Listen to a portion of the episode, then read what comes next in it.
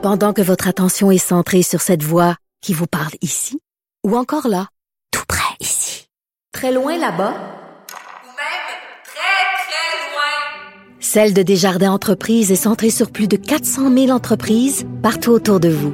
Depuis plus de 120 ans, nos équipes dédiées accompagnent les entrepreneurs d'ici à chaque étape pour qu'ils puissent rester centrés sur ce qui compte, la croissance de leur entreprise.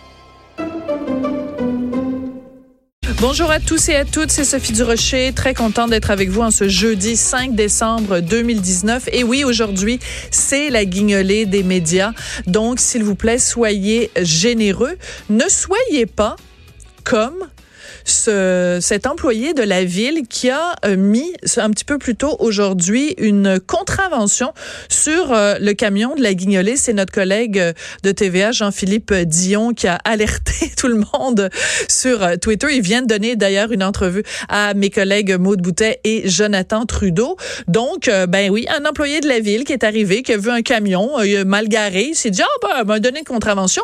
Et la personne qui conduisait ce camion de la Guignolée, qui était pourtant bien identifié à l'avant du véhicule euh, guignolé des médias.